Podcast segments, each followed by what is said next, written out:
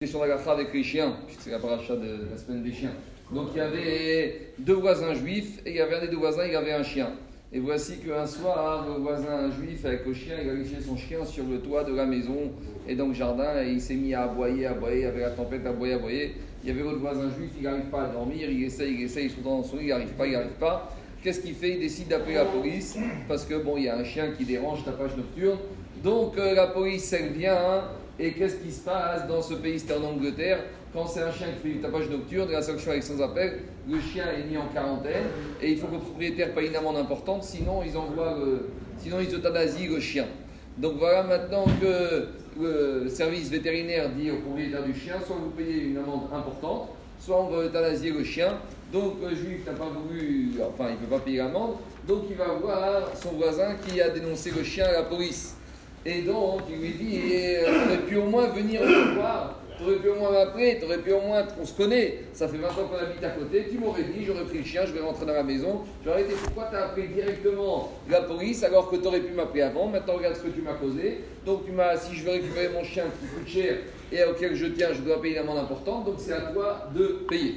Voilà la question d'Alacha. Alors, comment on doit traiter ça? Alors, vous savez que Shanarour, il, parle en des termes très sévères du digne de Moser. Moser, c'est quoi? C'est Shalom Barminan, un juif qui viendrait dénoncer aux autorités un autre juif, la délation, par rapport, bien sûr, à des problèmes, on va dire, antisémites, mais surtout à des problèmes financiers.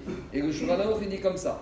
Un Moser Mamon Beyad celui qui euh, dénonce l'argent du juif aux autorités. Ben Anas Nochi, Ben Anas Israël, Chayav Rishalem, Al Kol Mashiakar Anas, Al Falpi Sheo Nasa Moser, Vero Natan Biado, Ela Aragi Bigvan.